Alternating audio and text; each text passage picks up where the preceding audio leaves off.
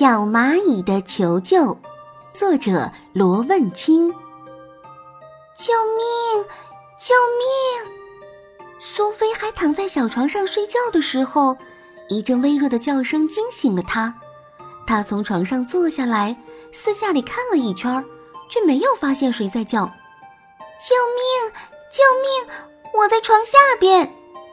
苏菲听得清清楚楚，她爬到床边上。低下头去看，可是还是什么都没有发现。救命！救命！我在床下边的地板缝里。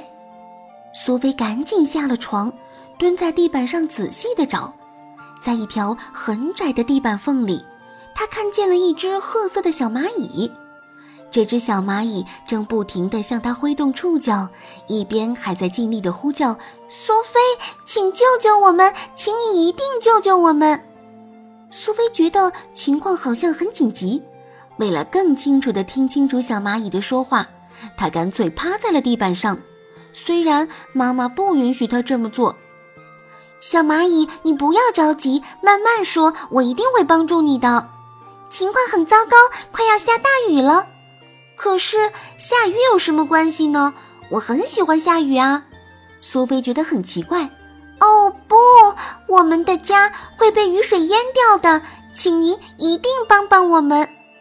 可是我怎么才可以帮助你呢？我的家在窗户外边的泥土里，原来有个蓝色的大花盆保护着我们，可现在花盆挪到了其他地方。你只要让爸爸把花盆移到原来的位置就可以了。小蚂蚁紧盯着苏菲的嘴巴，生怕她说个不字。好的，我一定会帮你的。小蚂蚁高兴地蹦起来，谢谢你，苏菲。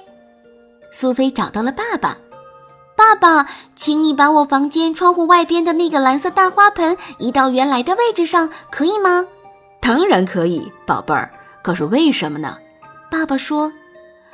宝贝儿，爸爸昨天可是花了很大的力气，才把花盆搬到现在的位置上的。妈妈在一旁说道：“可是小蚂蚁的家会被雨水淹掉。”苏菲有些难过的说：“哦，原来是这样啊！那我们一定要帮助他。”谢谢爸爸。苏菲觉得爸爸很伟大。爸爸和苏菲来到花园里。苏菲小房间紧靠着花园，红色的窗户下，一个正方形的蓝色大花盆里长着几株风信子，可是它们好像都不开心的样子，低着头无精打采。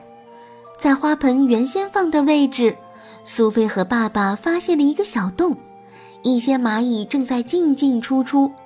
原来花盆放在蚂蚁洞的上边，就像是撑开了一把伞，可以遮风挡雨。爸爸小心地把花盆搬回原来的位置，苏菲在旁边给爸爸加油：“爸爸小心，爸爸加油，爸爸你真棒！”到了晚上，雨下得很大很大，苏菲很担心小蚂蚁的家，她趴在窗台上，一直祈祷着雨快点停下。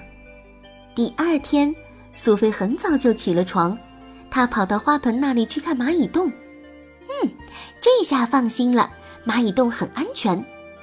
从那天起，苏菲每天都要去看看蚂蚁洞。蚂蚁们一直都很忙的样子，在花盆里爬进爬出，好像在为花松土施肥。花盆里的风信子长得越来越好，再也不无精打采了。有一天，苏菲又来看蚂蚁洞，爸爸来看风信子。哦，天啦，风信子开花了！爸爸说：“这是我看见过的最漂亮的风信子。”苏菲看见风信子粉红的花朵上站着那只小蚂蚁，小蚂蚁正朝着它挥动触角，恍惚还可以听见它微弱的声音：“谢谢你，苏菲。”